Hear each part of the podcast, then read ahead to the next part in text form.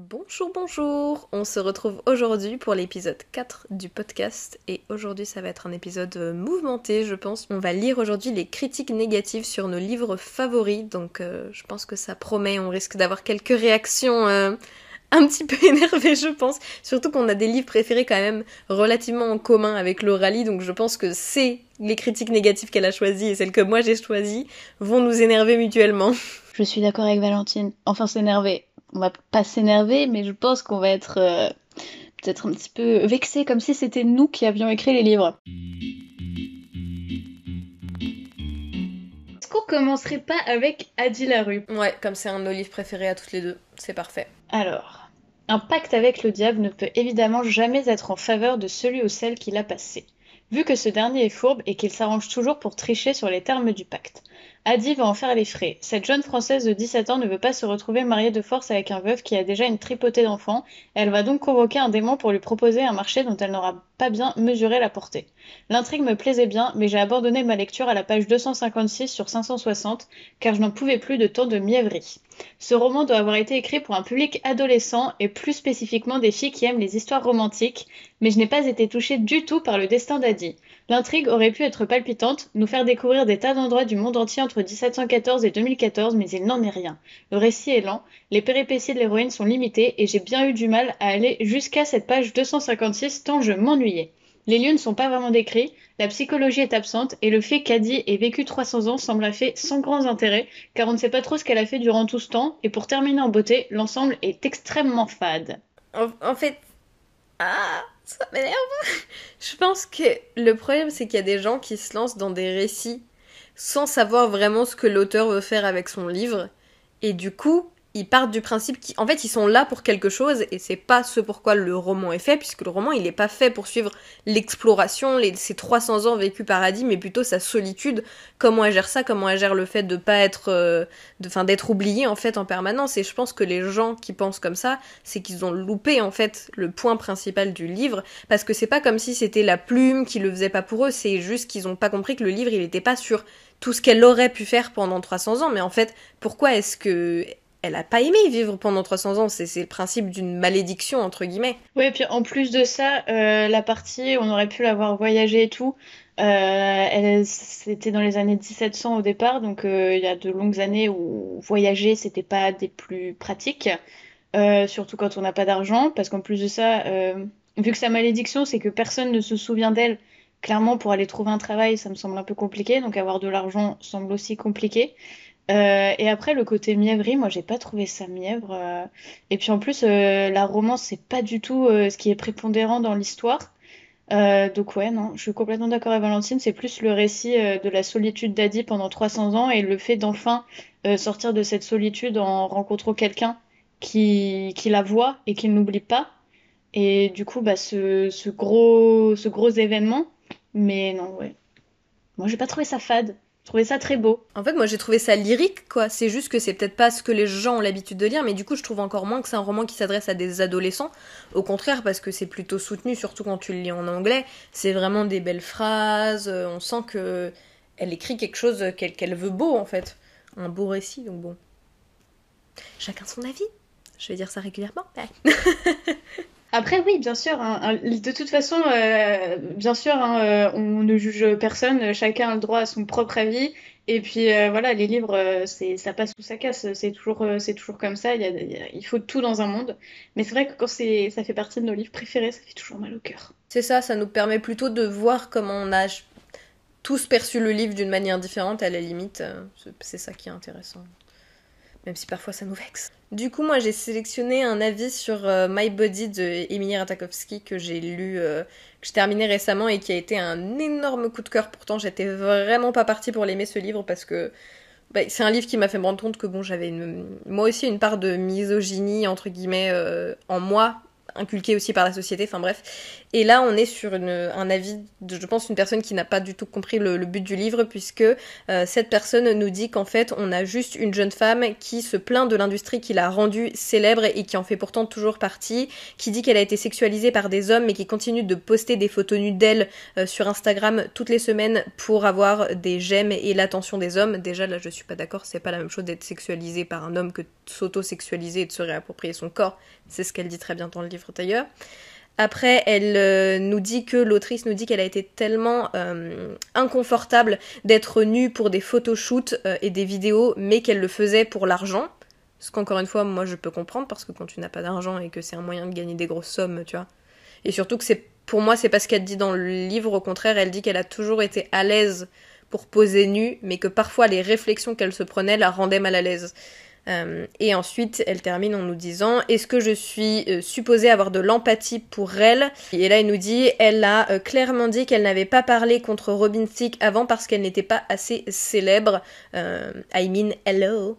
Voilà, donc c'est comme ça que conclut à la personne son avis. Et en fait, moi, je, je pense qu'encore une fois, c'est une personne qui est complètement passée à côté du livre, puisqu'il y a même une citation qui dit qu'en fait, elle, est, contre le capitalisme, mais que malheureusement, elle, en fait partie et qu'elle a décidé d'essayer de mettre le système à profit. Enfin, elle tourne ça d'une meilleure, euh, meilleure manière. Et en fait, tout livre, au contraire, c'est dire comment est-ce que tu te réappropries ton corps quand euh, t'as été abusé par des hommes, quand t'as été hyper sexualisé euh, depuis ton enfance, quand t'es es constamment en fait mise en avant comme l'objet du désir pour les hommes, et comment est-ce que tu te le réappropries? Et ça veut aussi dire que t'as le droit de t'auto-sexualiser sur ton propre compte Instagram. Enfin bref, je pense que c'est quelqu'un qui n'a pas compris euh, l'objet du livre et pour la partie sur euh, Robin Thicke, euh, je pense que ce qui est sous-entendu, c'est que le problème quand tu n'es pas célèbre, c'est que ta voix souvent n'est pas entendue, surtout si tu parles contre quelqu'un d'extrêmement connu, et que quand tu gagnes en célébrité, eh bien ta parole, elle a beaucoup plus de crédibilité parce que tu es suivi par beaucoup de personnes. Moi, je l'ai pas lu ce livre, euh, mais euh,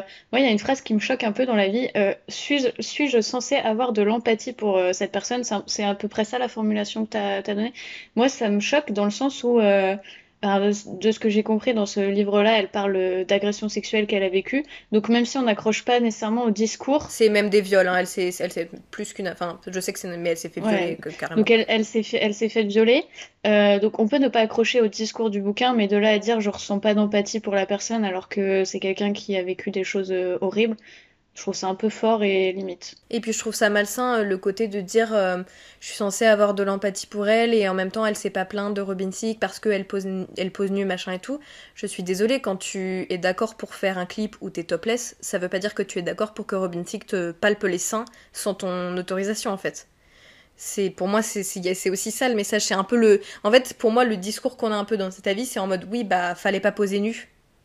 C'est comme les mecs qui disent aux nanas oui bah elle portait quoi? Mais en aucun cas ça ne justifie le fait qu'il lui ait touché en fait la poitrine. Enfin, donc voilà, c'est ce genre d'avis où j'ai l'impression que les gens n'ont pas compris le livre, surtout que le livre elle le fait. Je pense qu'elle le fait plus pour elle en fait. C'est un livre qui où elle nous explique comment elle elle a géré sa relation à son corps avec tout ce qui s'est passé et c'est en mode regardez c'est facile pour personne. Moi je vous donne mes conseils, je vous explique mon expérience et en aucun cas c'est moi j'ai la science infuse et puis voilà quoi. Ouais et puis en plus euh, du coup là dans ce livre elle dénonce tout ce que la personne dit dans son avis. Donc la personne n'a vraiment rien compris et reste bloquée dans une vision euh, misogyne et sexiste de la société et le ressort dans, son avis en fait. C'est ça. Et c'est une femme qui a écrit cet avis. Je précise. Alors maintenant, on va parler euh, d'un livre de Sarah Jemas. Euh, alors là, comment dire que quand c'est Sarah Jemas, je le prends très personnellement parce que j'adore tous ses livres. non, je rigole. oui, j'adore tous ses livres, mais bon, bah, chacun son avis. Et donc là, on va parler d'un avis négatif sur euh, Crescent City, euh, en français Maison de la Terre et du Sang. Euh, alors, c'est parti, accrochez-vous, mettez bien vos ceintures. Dans son envie de produire une œuvre plus adulte dans un univers d'urban fantasy, je pense que l'auteur s'est raté. D'abord, le nombre de pages, 955 pages pour une enquête policière, une mise en place d'une ville cosmopolite en créatures surnaturelles et d'une romance électrique, c'est beaucoup trop. En comptant le nombre de répétitions intempestives et de détails inutiles, ce premier roman aurait pu être amputé de pas moins de 200 à 300 pages. Sarah Jemas a voulu produire une œuvre conséquente qu'elle pourrait explorer en profondeur. Cependant, il faut savoir quand placer les détails qui approfondissent son univers. La lecture se retrouve très alourdie par ses apartés constants et ce manque flagrant de fluidité et de rythme. Pour les personnages, ça a été encore pire. Dès le début, j'avais l'impression d'être face à deux archétypes d'anti-héros qui étaient construits de telle façon que l'on est sûr qu'ils produiront des étincelles pour ensuite construire quelque chose de plus profond.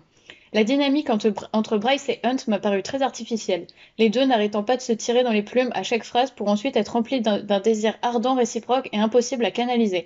Le gros problème que je ressens de plus en plus avec Sarah Gemma, est très flagrant ici, son absence de subtilité. Rien n'est dans la nuance. Je finirai, je finirai sur la vulgarité omniprésente des personnages. Non, ça ne les rend pas plus adultes, au contraire. Tous sont dotés d'une telle immaturité que ça en devient consternant. Déjà, mon premier problème, c'est quand elle parle en disant ça fait 900 pages, beaucoup de répétitions, beaucoup machin. Déjà, s'il fait 900 pages, je pense qu'elle a lu en français. Donc je pense que si tu veux critiquer véritablement la plume d'un auteur, il faut que tu l'aies lu dans sa langue d'origine, sinon tu peux pas critiquer ses tournures de phrases euh, et la manière dont c'est écrit en fait en pointant spécifiquement les tournures de phrases, machin, bidule, si tu l'as pas lu dans sa véritable langue, surtout quand c'est traduit par De Saxus. Euh, moi je travaille régulièrement avec De Saxus, il n'empêche que c'est pas les mieux connus, les mieux réputés pour la traduction entre guillemets. Donc voilà.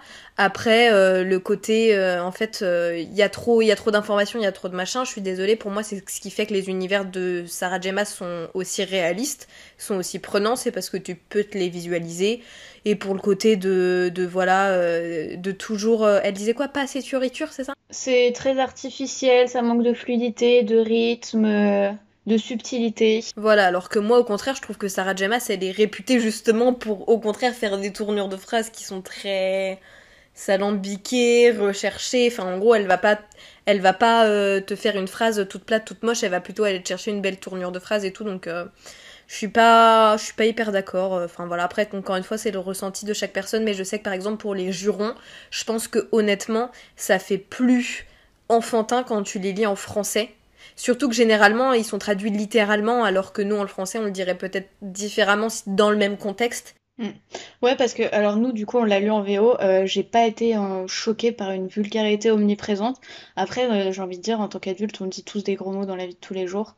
Euh, ensuite, euh, l'immaturité des personnages, je trouve pas. Je trouve que justement, ils ont une, une psychologie euh, complexe, que ce soit Bryce et Hunt, de par ce qu'ils ont vécu dans leur vie.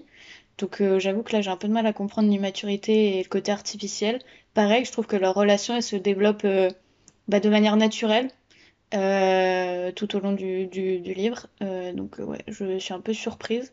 Et pareil pour euh, l'univers, justement, je trouve que tout ce qui nous est donné, euh, c'est donné petit à petit tout au long du livre, et euh, c'est ce qui permet justement de construire l'univers et de, de poser un, cadre cohérent et une enquête policière cohérente. Après voilà, ça reste mon avis, moi je l'ai adoré, j'ai lire le tome 2 qui sort le 15 février.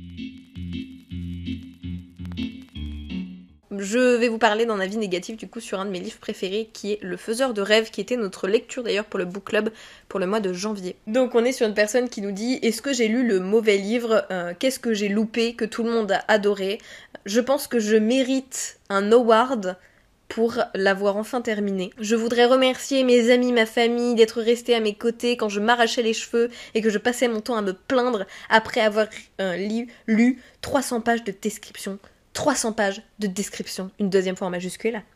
Euh, et après, elle nous dit qu'elle trouve que euh, la plume était belle, que le world building était intéressant, mais euh, que l'intrigue était nulle et super lente, et que le livre ne commençait pas avant les 80%. voilà. Et elle dit qu'il ne vaut pas la hype et qu'elle est juste triste. Que dire, que dire, que dire? Je ne suis absolument pas d'accord. alors oui, toute l'action principal euh, se concentre sur la fin du bouquin, mais c'est parce que au début, il y a tout l'univers qui se met en place. Euh, on apprend à découvrir les personnages principaux, on apprend à découvrir euh, leur psychologie. Ah non, mais vraiment, je suis, je, je suis pas d'accord. Et en plus de ça, je trouve que oui, c'est pas c'est pas un livre qu'il faut aller lire si on cherche de l'action à toutes les pages. clairement, c'est pas du tout ça. C'est un livre bah, qui est là, oui, pour la construction des personnages, la construction psychologique des personnages, et en même temps euh, d'un monde onirique tout autour. Mais euh, oui, encore une fois, je pense que euh, c'est quelqu'un qui s'est lancé dans un livre sans trop savoir euh, de quoi ça allait en découdre, et, et du coup, bah, c'est des livres. Après, voilà, c'est des livres qui peuvent pas plaire à tout le monde parce que c'est un rythme qui est assez lent, mais. Mais ouais, bah, je suis pas d'accord, mais après je comprends aussi, je comprends aussi la vie. Bah c'est ça, moi je... Le truc c'est que pour moi, quand tu te lances dans le faiseur de rêve, généralement tu sais que c'est un livre qui est très descriptif, qui est beaucoup dans, euh, voilà, comme tu l'as dit, un univers onirique sur la relation des personnages, euh, l'univers, ouais, du, rêve, puisque ça s'appelle le faiseur de rêve, donc tu te doutes que ça va être un peu cette ambiance floue et tout, et euh, en plus, je trouve pas qu'il y a si peu d'action que ça, puisqu'au final, quand même, dès le début du bouquin, ça bouge beaucoup, on te présente des nouveaux points de vue, t'as toujours des nouveaux personnages qui arrivent, donc pour moi, c'est pas parce que t'as pas une grosse action à chaque fois que t'as pas pourtant plein d'informations qui vont mobiliser ton esprit. Euh, donc bon, je, comprends en même temps, je comprends pas, euh, parce que pour moi, euh, déjà dans son avis, en fait, si elle déteste autant sa lecture, tu, tu arrêtes. Enfin, c'est juste que le livre, il est pas fait pour toi, et c'est pour ça que moi, généralement, je finis par pas laisser d'avis sur un livre que je déteste autant, parce qu'en fait, je pense que tu passes juste à côté de ce que l'auteur a voulu, a voulu mettre en avant, quoi. Ouais, et puis après, je pense aussi qu'il y a des gens qui ont beaucoup de mal à arrêter un livre même s'ils aiment pas. Moi, je sais que j'avais euh, cette difficulté-là avant. Maintenant, je m'en fiche. Hein. Si j'aime pas, je laisse tomber. Il y a tellement de, livres qui peuvent euh, plus nous correspondre à découvrir que je vois pas l'intérêt de perdre mon temps avec une lecture qui me plaît pas. Et comme toi, je, je la note tout simplement pas. Et puis voilà. C'est ça. Après, t'as des livres qui sont juste nuls, mais t'as aussi des livres où tu te rends compte que juste toi, t'es passé à côté de ce que l'auteur voulais mettre en avant. Alors maintenant, on va passer à Madame Bovary, que moi euh, j'ai beaucoup aimé et que Valentine n'a pas aimé. Donc euh, bah, ça va être intéressant de voir euh, deux avis divergents. Donc c'est parti. Encore une déception avec un classique dont on m'avait fait des louanges. Cette critique va donc faire grincer les dents à plus d'un lecteur. La preuve que tous les goûts sont dans la nature. Quant au personnage, Madame Bovary est tout simplement insupportable. Une vraie peste qui m'a agacée tout le long du parcours, à tel point que j'aurais volontiers lancé ce roman dans la cheminée pour alimenter le feu. Et son mari, tout simplement pathétique tant il est à côté de ses baskets. En un sens, ils se sont bien trouvés. Le mariage bourgeois arrangé du 19e siècle versus l'amour passionné. Une bataille maintes fois décrite, mais l'histoire qui nous est contée n'y apporte pas grand-chose. Alors c'est vrai qu'il faut avoir lu de mauvais livres pour mieux apprécier les bons, c'est ce à quoi Madame Bovary m'aura servi. Ce tacle de fin. Je suis d'accord avec le fait que euh, Emma Bovary, euh, c'est le personnage, un des personnages les plus euh, insupportable que j'ai pu lire de toute ma vie, mais ça, j'en suis, je suis complètement d'accord. Mais je trouve que justement le génie de Gustave Flaubert dans ce livre, c'est d'avoir réussi à nous faire détester son personnage principal. Et, euh, et je sais pas, sa plume, euh, tout le côté descriptif, euh, le 19e siècle est vraiment pareil, super bien décrit, on s'y croit vraiment. Et ouais, non, je sais pas, moi j'ai vraiment accroché à ce livre. j'ai autant aimé découvrir le livre que j'ai aimé détester euh, Emma Bovary. Je suis hyper d'accord avec toi. En fait, moi, ce qui m'a dérangé, c'est pas du tout la plume de Flaubert. Au contraire, j'ai bien aimé sa plume. Moi, c'était vraiment Madame Bovary. Et en fait, du coup, j'ai du mal à rentrer dans une histoire quand je déteste le personnage principal parce qu'en fait, t'as pas envie de le reprendre et tu passes ton temps à être énervé en lisant.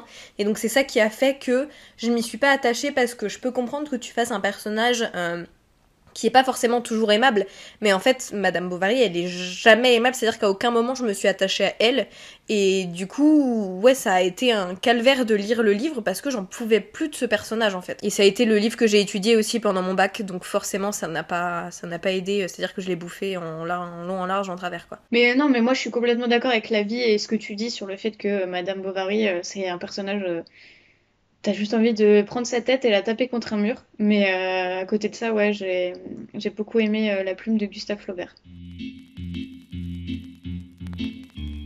Je pense que je vais prendre celui sur The Sun and Her Flowers de Rupicor, euh, puisque c'est un livre que personnellement j'ai adoré. Et voilà, donc j'ai trouvé quelqu'un qui n'a pas trop accroché avec le livre, mais qui qui me fait rire parce que la personne dit euh, J'ai l'impression d'être un connard ou une connasse, je ne sais pas, pour détester ce livre à cause des sujets euh, très personnels et traumatiques qu'il aborde. En fait, la personne dit que pour elle, l'auteur cherche beaucoup trop à être profonde puisque tout le monde a adoré en fait son premier bouquin donc elle cherche à refaire euh, la même chose et il dit qu'en fait ça donne l'impression qu'elle a essayé de outdo herself de faire encore mieux je pense que que d'habitude. Euh, et voilà, qui dit qu'en fait il y a quelques trucs sympas à l'intérieur, mais que sinon c'est hyper long, étiré, redondant, et que on avait l'impression qu'elle avait un nombre minimum de pages à remplir. Euh, et puis voilà, qui disent qu'en fait son contenu c'est toujours euh, la même chose, toujours paraphrasé, ou alors que ça paraphrase des citations qui existent déjà. Voilà. Et puis, et puis ils disent que souvent en fait elle prend juste une conversation classique, qu'elle enlève toute la ponctuation qu'elle ajoute de la ponctuation mal placée pour que ça devienne des fragments de phrases. Moi déjà, je suis pas d'accord euh, sur le fait que euh, surfe à nouveau sur le succès du premier, de son premier opus. Donc c'était euh, comment s'appelait? Milk and Honey, parce que je trouve que les thématiques abordées sont pas les mêmes. alors ok, il y a des certains thèmes qui peuvent revenir, mais je trouve que c'est deux, deux recueils qui sont complètement différents. Euh, après, c'est un style euh, poétique, euh, soit on accroche, soit on n'accroche pas la manière dont, dont elle écrit, le fait de d'avoir une ponctuation différente, le fait de pas avoir de majuscules, ces choses-là, voilà, c'est c'est son style, c'est comme ça qu'elle écrit, soit on accroche, soit on n'accroche pas. donc, je peux comprendre le fait qu'on n'accroche pas.